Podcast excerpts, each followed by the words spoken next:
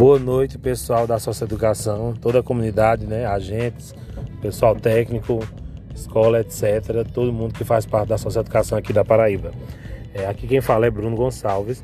É, eu estou voltando para João Pessoa, né? Eu tinha uma missão hoje que era visitar o Céa Souza, juntamente com o Felipe, que está aqui do meu lado, né? Que encarou essa missão comigo, né? Hoje.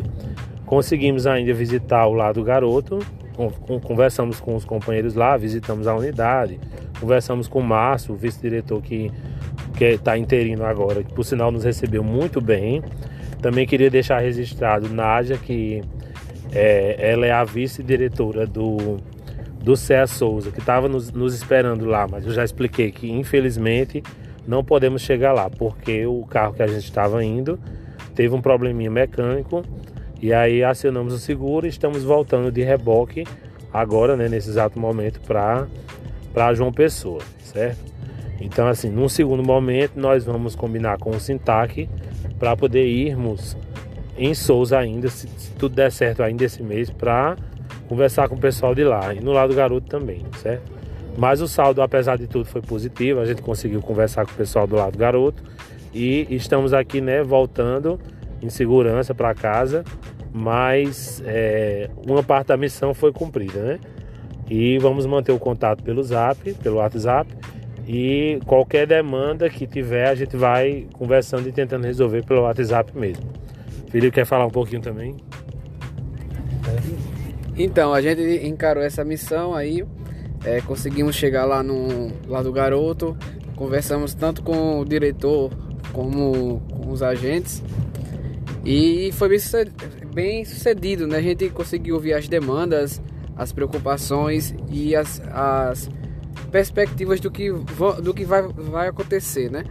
Então a gente espera ter esse segundo momento e irmos para Souza para podermos captar também todas as informações de lá. E aí fazer uma parceria juntamente com o Sintac, juntamente com os líderes aí da, das unidades para a gente poder alinhar e trabalhar de forma que beneficie toda a socioeducação de modo geral. Então, graças a Deus estamos voltando aí com segurança, de reboque, mas metade da missão foi cumprida e nada que a gente não possa voltar depois. Desde já, é isso mesmo. Então, pessoal, uma boa noite e a gente se despede por aqui nesse momento e, e até o próximo episódio.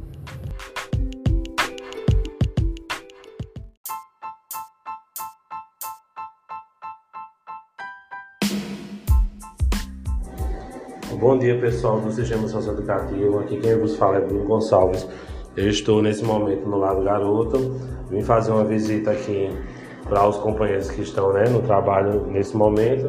Hoje é segunda-feira, dia 8 de novembro, são 8 e 15 da manhã. E eu estou, vou conversar com o primeiro é, agente aqui que eu consegui né, para fazer a entrevista com ele e aí ele vai se apresentar e a gente vai fazer algumas perguntas relacionadas ao trabalho em si e quais são os anseios que eles têm para essa entrevista que a gente vai fazer com o governador João Azevedo. Né? Mais para frente, eu creio que esse mês de novembro, ainda no máximo, no início de dezembro, a gente está fazendo essa entrevista. Né? Já recebi a confirmação da secretária pessoal dele e aí a gente está aqui para tentar né, conversar com os, os agentes para saber quais são os anseios, o que é que eles querem em relação ao, mudanças dentro do próprio sistema, né? Então, bom dia, Guilherme. Bom dia, é, salve todos os companheiros do Sistema Socioeducativo da Paraíba. É, eu acho que o clima geral é dessa turma que entrou no último concurso e até mesmo do pessoal que já tem mais tempo de casa, alguns companheiros aqui no lado do garoto já tem 44 anos de Fundac, é de expectativa de conquistas ao longo dos próximos anos, valorização. É meio que consenso entre nós aqui no lado do garoto que uma porta importante para isso seria o reconhecimento da nossa atividade como atividade fim, atividade típica de Estado, é, seguindo a tendência que vem sendo feita em alguns estados como Santa Catarina, Minas, onde essas fundações que são resquícios pré-constitucionais vêm sendo extintas ou incorporadas à administração direta, já algumas vezes em secretarias próprias, outras vezes dividindo espaço com a administração penitenciária, segurança pública, justiça, para o fim de uma atenção especial, um, uma dedicação, inclusive orçamentária, é, de forma mais, mais própria, é, para que tenha um avanço nessa área. Essa área é uma área muito esquecida, muitas pessoas não sabem nem sequer o trabalho que é feito é, pela Fundac, muita gente acha que o menor é, não responde de forma nenhuma por seus, seus atos, e na verdade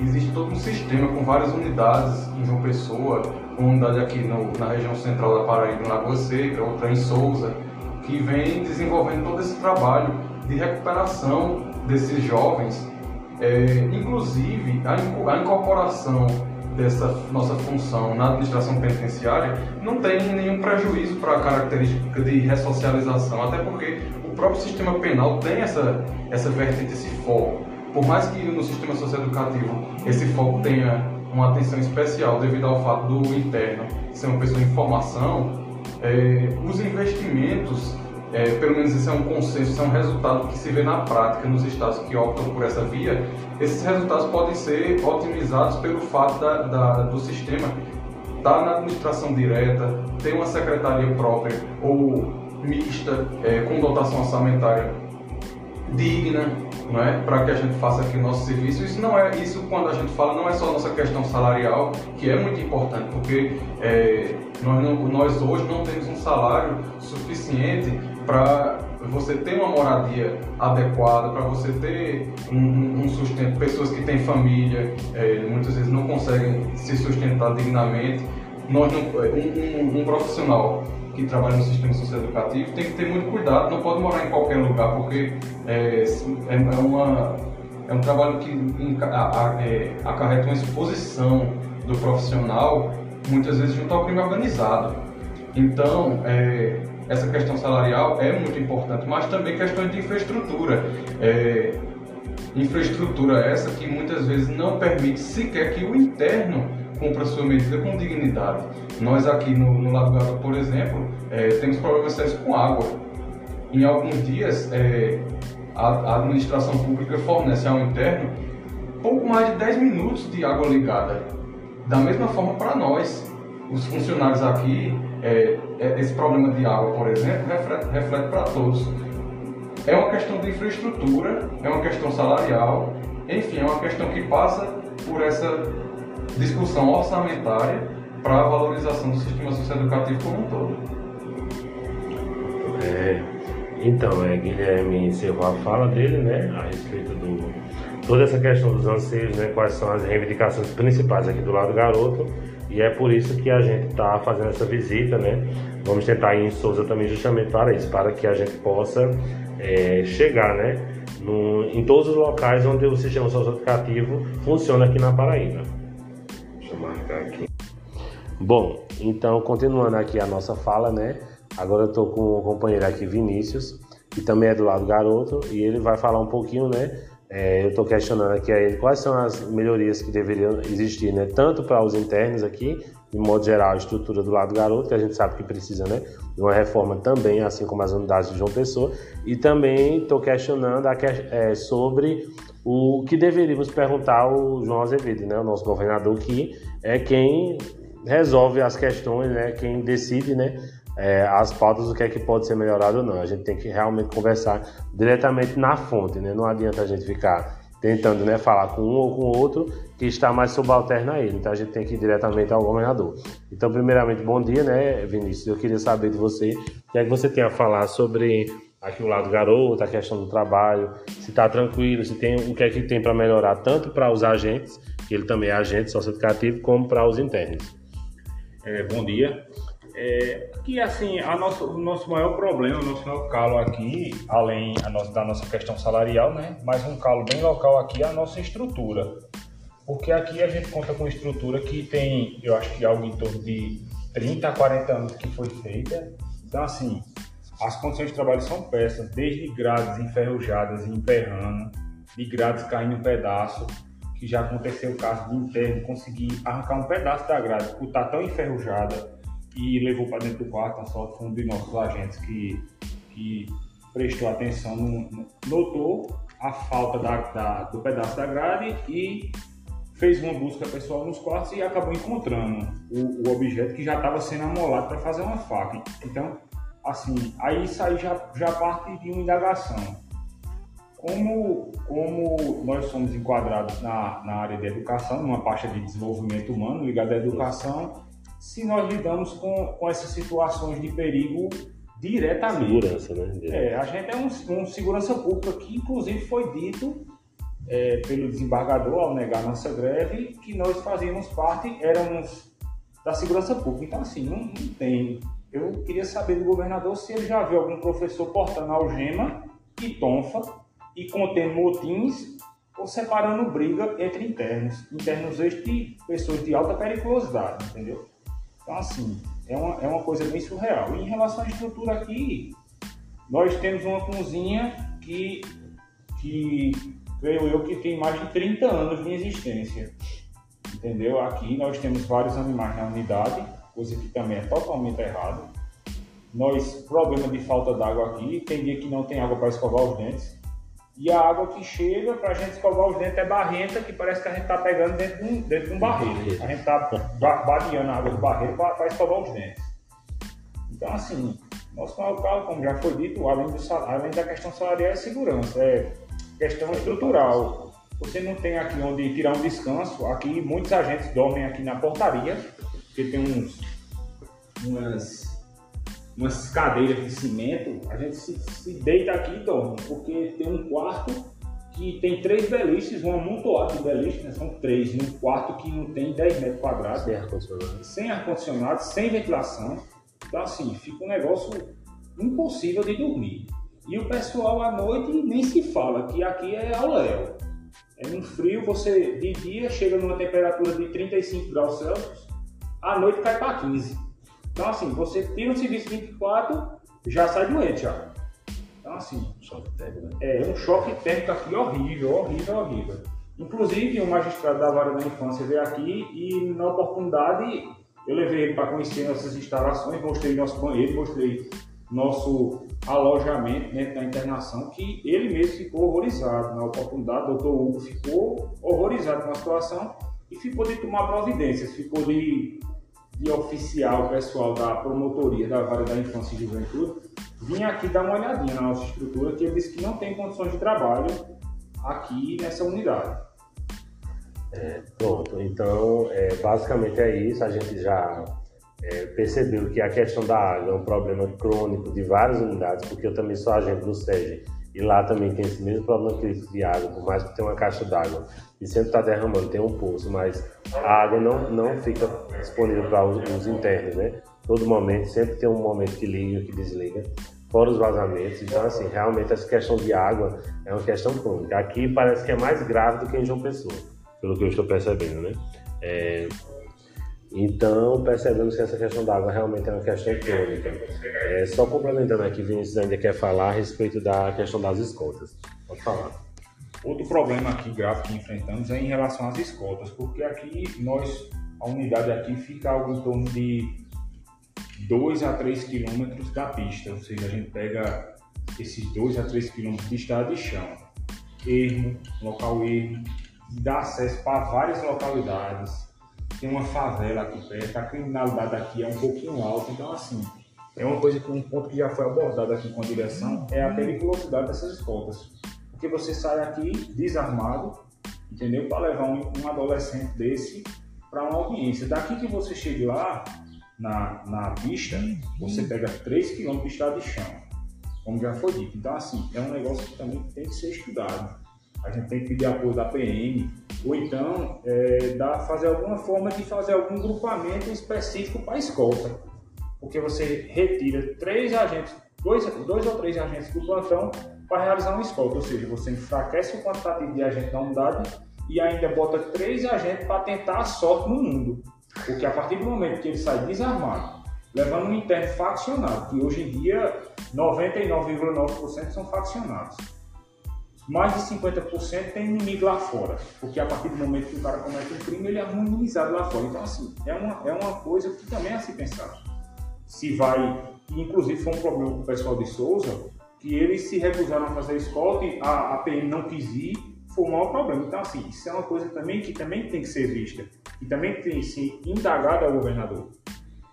É, a respeito dessa questão das escoltas, a gente sabe que é um problema sério em João Pessoa também. É, nós temos é, alguns motoristas né, que fazem a escolta, mas a polícia só faz, por exemplo, se você leva um interno para um hospital do trauma em João Pessoa. E aí a polícia ela faz a escolta da unidade até o trauma.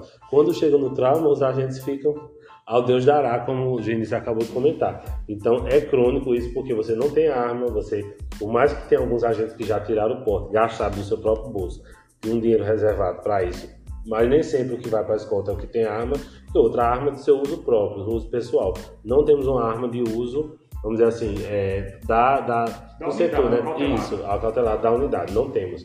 Então, assim, realmente é um perigo. Lá em João Pessoa a gente tem que, sabe que tem a questão das facções também. Então é uma questão bem séria mesmo. Esse problema da escolta, a gente tem que resolver isso na questão da coordenação de segurança. Eu vou repassar, inclusive, esse áudio para o pessoal da coordenação de segurança, porque eles precisam saber que tem que resolver essa questão. Então, pessoal, agora dando continuidade né, ao nosso episódio aqui do lado garoto, na nossa visita do dia 11 de novembro, temos agora a fala do nosso companheiro Nilson, que também é aqui do lado garoto. Ele vai falar um pouco sobre qual a expectativa dele dessa entrevista com o governador, os questionamentos que a gente vai fazer e como é como é que está funcionando a unidade agora no lado garoto. É um prazer enorme dirigir a palavra aos companheiros e ao, importantíssimo, digníssimo governador João Azevedo. É, como agente socioeducativo, nós estamos necessitando né, de um olhar é, administrativo para as nossas pautas. Precisamos muito, muito. É, a unidade lá do garoto, é, falando daqui, é, necessita de uma estrutura física melhor, até para que a gente possa desempenhar um trabalho é, com muito mais eficácia. Né?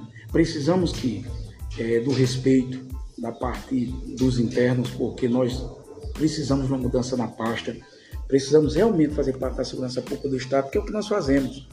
O agente socioeducativo ele tem todas as obrigações do agente penal. Ele evita fuga, ele evita rebelião, ele evita é, é, motins, mortes, droga na unidade. Ele faz todo esse trabalho. Mas ele tem apenas da segurança pública os ônus. Né? O, na verdade, a gente precisa é, ter os bônus do, do, da segurança pública e continuar sendo educador, porque o sistema penal, o sistema policial também é educador, são preventivos. Todo trabalho preventivo é educação. Temos é, o, pedimos ao governador encarecidamente que olhe para nossas pautas. É, ele tem sido, um, tem sido um governador que tem feito um, grande trabalho no estado da Paraíba, tem feito um trabalho é, melhorando todas as categorias. Nós não podemos perder agora de vista o agente de segurança socioeducativa. Muito obrigado. Pronto, então a fala do nosso companheiro Nilson, né?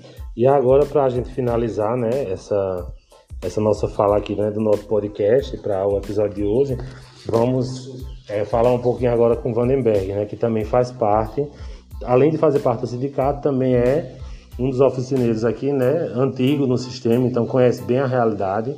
Então, um prazer, bom dia, Vandenberg. Bom dia, Bruno, bom dia a todos os companheiros, né? É, realmente estamos aqui nessa luta, né, em prol da nossa categoria, né, e pedimos ao nosso governador, né, à nossa presidente, ao nosso secretário que é, procure nos atender né, e dar condição de trabalho a toda a nossa categoria.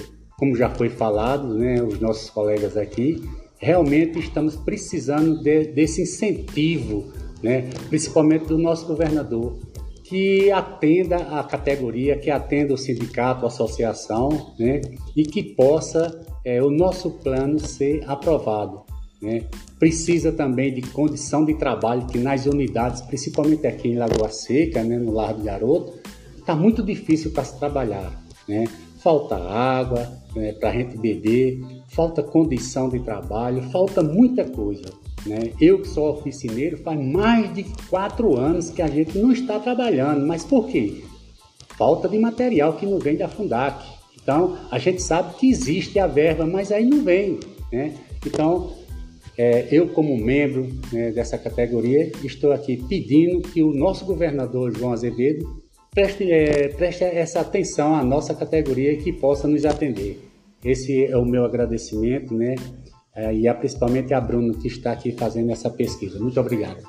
Bom, pessoal, então a gente encerra por aqui hoje, né? Nossa, nossa fala é um episódio um pouco longo, mas assim, é, toda a demanda aqui do lado do garoto que a gente tinha para fazer, a gente fez.